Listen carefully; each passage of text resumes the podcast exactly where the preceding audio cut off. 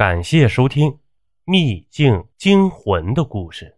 咱们书接上集，这一夜啊，白令不知道自己睡没睡着。这一大早，宋豹从外面走了进来，看到白令，没事人似的笑了笑：“哦，我去外面探了探路。”这白令瞥了他一眼，并不搭话。段墨说：“昨天我们潜入的那条地下暗河。”前方有岩石堵住了，如果没有爆破设备，水路走不通的，只能另外探路了。这宋豹说：“我也这么想。今天我沿着木屋往另一个方向走，有一片低洼的谷地，里面有很多毒蛇，像是一个蛇谷。可是如果要往前走，必须穿过蛇谷。”这段云飞在烧水煮饭，说道：“宋大哥说的是。”昨天我去打水时，也碰见了两条竹叶青，挺吓人的。这想到毒蛇的信子啊，白令后背发凉。咱们木屋周围倒是没见到蛇啊。宋豹举起一株小黄花，哎，因为有这个凤凰草，蛇最怕这味道。木屋周围长着一圈凤凰草，不知是谁种的，还是野生的。用它捣成泥，加上一点薄荷。蛇见了都会避着走。这段墨听了也点点头。那劳你配上些草药和小庄，咱们三人抹上，继续去探路。这白令心有余悸，那我不去了，在这里等你们。宋豹去采了许多凤凰草和薄荷，倒了整整三大碗药泥。他告诫段墨和庄云飞要全身涂抹，不要有遗漏。于是三个男人各自取了一碗。找僻静处涂抹均匀，然后出发了。灌木丛生处似乎蛰伏着无数的危险。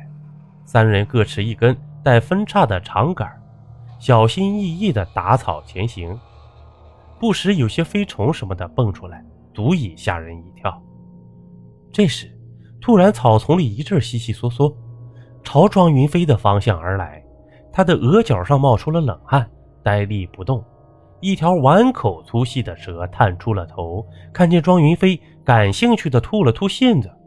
这条蛇黑色和黄色的斑块相间，足有一米长，是剧毒的金环蛇。金环蛇却迟迟不动，似乎在空气中嗅到了什么味道。这时，他迟疑地转过身，向远处的草丛里游走。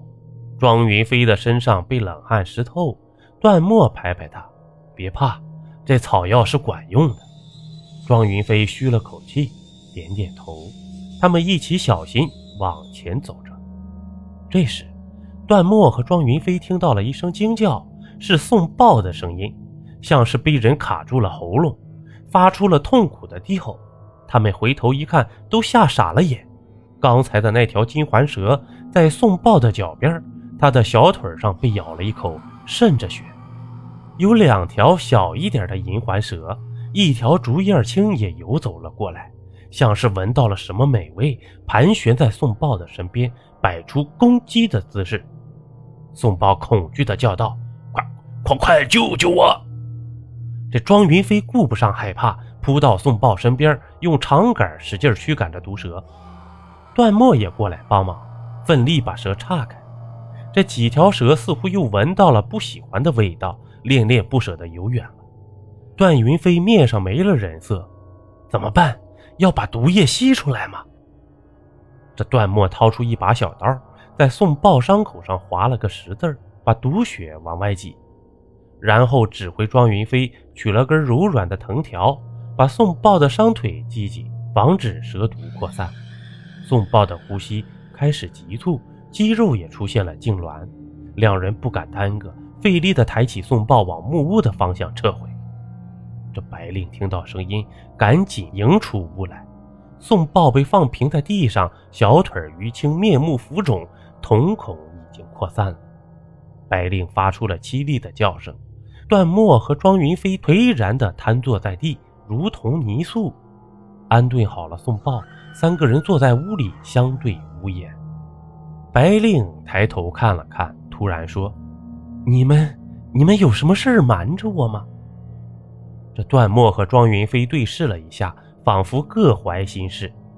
段墨说：“宋豹今天做了三碗药泥，我们三个人各抹了一碗，我却发现这三碗药泥颜色有点不一样。宋豹给自己留的那一份颜色要深一点，不过不明显，我有点怀疑，就偷偷把自己的那碗和他对调了。我和小庄分抹了宋豹的那一碗。”庄云飞接着说：“开始我不明白段大哥的用意，觉得他有点草木皆兵。可是到了蛇谷里，毒蛇避着我和段大哥，反而疯了一样的去攻击宋豹。”这白令沉思着：“那就是说，宋豹给自己准备的那碗是真的凤凰草药泥，而给你们俩准备的是无效的草药。他为什么要这么做呢？”段墨看着白令。不止无效，事后我想了想，他给我和小庄准备的草药里有点香气，有野草莓的味道。野草莓是招蛇的。如果我没有多长个心眼现在活着的就只有宋豹和你了。白令打了一个寒战，只有三个人，食物显得比较充足，通铺也格外宽敞，每个人的心里。五味杂陈，但是还有一丝不方便言说的轻松感。起码白令睡了一个安稳觉。第二天一早，段墨站在门口眺望远处，白令在煮面，庄云飞也凑过来帮忙。白令笑笑：“谢谢你。”庄云飞脸一红，也报以微笑。段墨走进来说：“之前我说过。”这里既然住过人，一定有能出去的路。今天我要去蛇谷的另一端看看。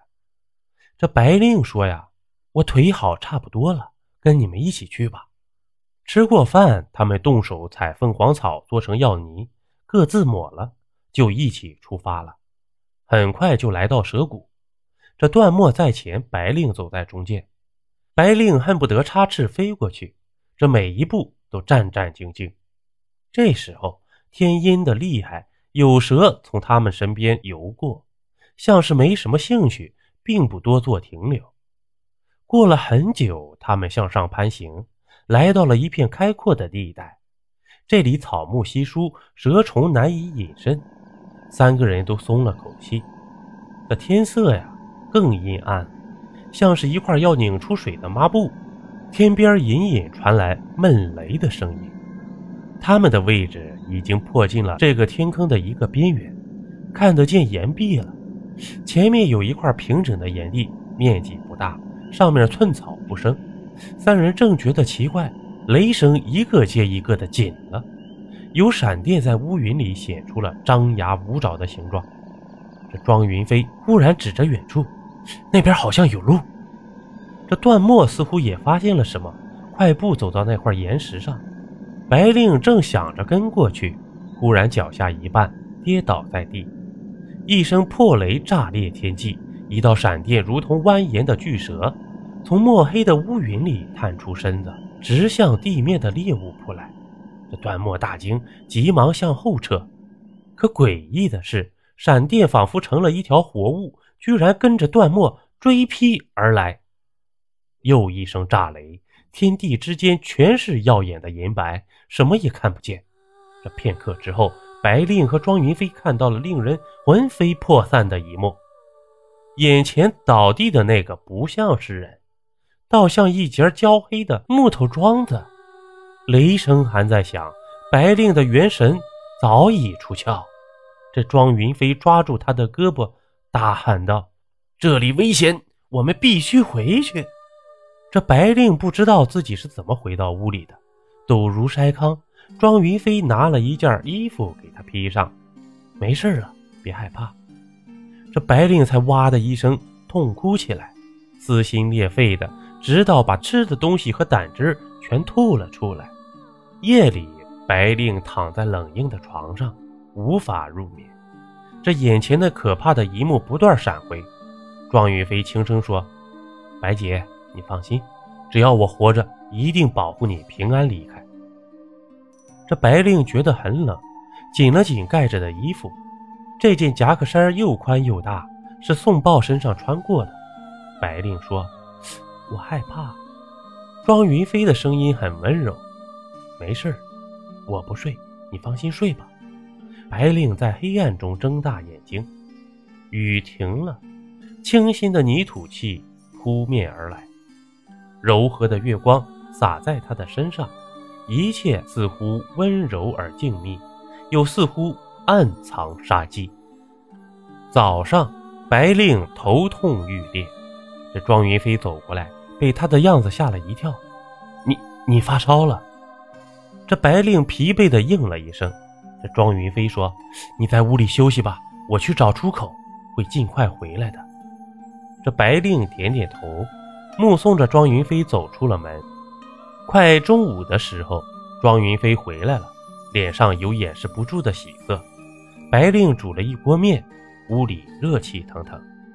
庄云飞说：“我好像找到出口了，就在那个不远处的崖壁上，有一个暗洞，门口堆着木栅栏。”一看就是有人曾经用过，我猜很可能就是出口。我没带手电，不敢贸然深入。等准备好了，我们一起去，兴许能走出去。白令给他盛了一碗面，那真是太好了。庄云飞大口吃起来。白令微笑着问：“小庄，你，我能问你个问题吗？”庄云飞一边吃一边点头。白令微笑收敛。你为什么要杀人呢？庄云飞的筷子停了，难以置信地盯着白令，瞪大眼睛。你说什么？白令说：“刚才我就在不远处跟着你。”在庄云飞出门之后啊，白令也跟了出去。他看到庄云飞轻车熟路地穿过蛇谷，绕过段墨殒命的岩地，径直走向了另一个方向的洞口。他的动作很娴熟，就像是曾经来过。白令说：“段墨为什么会死？我想了一夜。那块岩地寸草不生，很是奇怪。我猜，这块岩地下面很可能有特殊的矿物质，形成了一个强烈的磁场，而且岩地是玄武岩，容易吸引雷电。”所以那个区域没有任何活物，就在雷电之际，段末站了上去，成了突出地面的目标，形成了尖端放电的现象，所以才被雷劈死。是你把他引过去的。当我准备过去的时候，你绊倒了我。之前我还没有怀疑你。联系到这些，我又想到。宋豹在做防蛇草药的时候，你也偷偷溜出去拔了些草。你做的非常隐蔽，几乎瞒过了我。这庄云飞脸上无辜的表情褪去了，换上了一副琢磨不透的笑容。推理很精彩。这白令死死地盯着他。庄云飞吁了口气，在凤鸣河的时候，我早就知道有一支流汇入了主河，从这里经过时。一定会翻船，掉进落水洞里。在水里时，我只踹了黄娟一脚，她脑袋就磕在了大石头上。地下暗河里，吴钱的氧气面罩是我凿穿的。天公作美，地形掩护了我。段墨和宋豹在前面，完全看不到我的动作。这吴钱儿挣扎了几分钟就飘了。比我预计的还快。宋豹替我背了锅，他准备的防蛇草药没什么问题，是我弄了些别的草泥儿和野草们混在其中。宋豹的是凤凰草，而我和段墨的是招蛇的草药。段墨这人疑心很重，他果然没有让我失望，把怀疑的矛头全部指向了宋豹。段墨的死借助了天灾，我等的只是一场雷雨。本来天衣无缝的，但你实在是太聪明。这间小屋的主人是我的远房叔叔，一个偷猎者。关于这里的一切，在他入狱前，我听他讲过多次。这个计划我筹备了半年，并且亲自来过一趟，可是执行起来仍然是不容易呀。白令的拳头捏得紧紧的。那你准备怎么干掉我呢？庄云飞愣了愣，不，我怎么会杀你呢？我是想报答你。白令既惊惧又可笑，这是在报答我？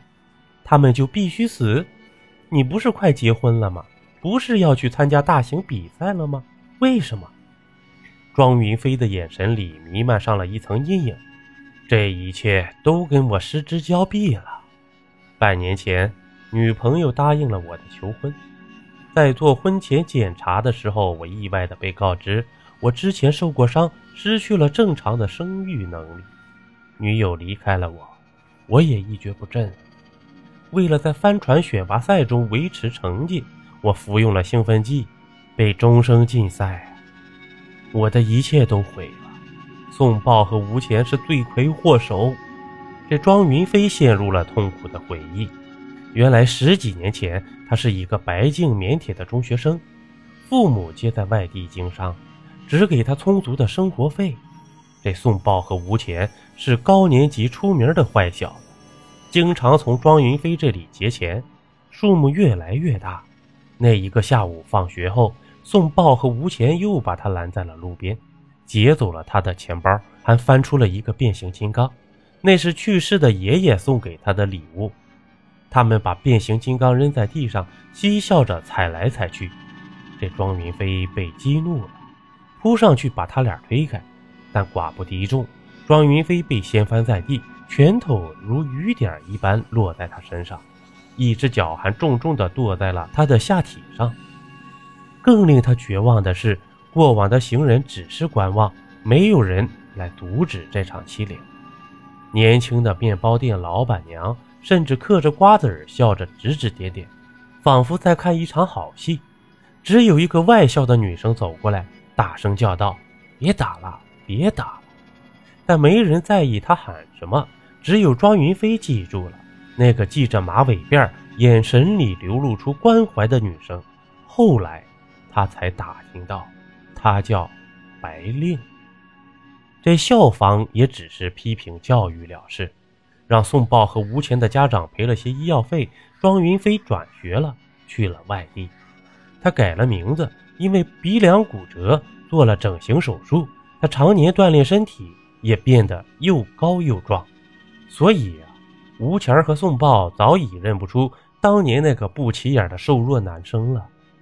庄云飞的眼里。布满血丝。本来我已经不打算追究了，直到我做了婚检，知道没了生育能力，才想起当年那致命的一脚。我的感情毁了，事业也毁了。宋豹和吴钱必须为他们的罪行付出代价。还有那个帮凶黄军，我到现在还能记住他那副令人作呕的笑容。我许诺给的一大笔钱，足以让这三个人走进我的陷阱。庄云飞的语气柔缓了一些。至于你，白令，我和你从这场惊险的劫难中脱身，你会受到许多关注，还能得到一个无比真实的新选题，也许能让你的杂志起死回生吧。白令说：“那段墨呢？”听到这里，庄云飞也露出了迷茫的神色，开始有些头晕。段墨，我并没有请他来。这个人智商太高，他不请自来，倒费了我很多的精力。白令冷笑道：“哼，你当然没有请他。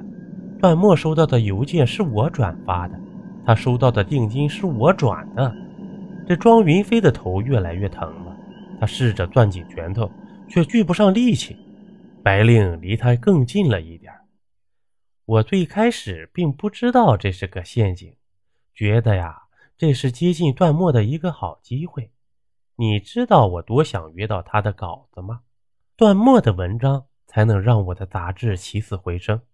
我知道他酷爱户外探险，又有极强烈的好奇心，所以他肯定会来。而且我也接近成功了，他已经打算成为我的签约作者，而你毁掉了这一切。对了。你刚才的那碗面里加了两朵小蘑菇，我亲自为你采的。你的生命剩下不到十分钟了。这庄云飞眼前的白令变成了重影，他虚弱地说：“就因为这个，就要杀我？”这白令的眼神变得痛苦而冷峻。这庄云飞难以置信地看着他，忽然无力地笑了。他眼里的神采一点一点消失，变得像死鱼的眼珠。他身子一软，趴倒在了桌面上。这白令颓然闭上了眼睛，久久不动。好了，本集播完，咱们下集见。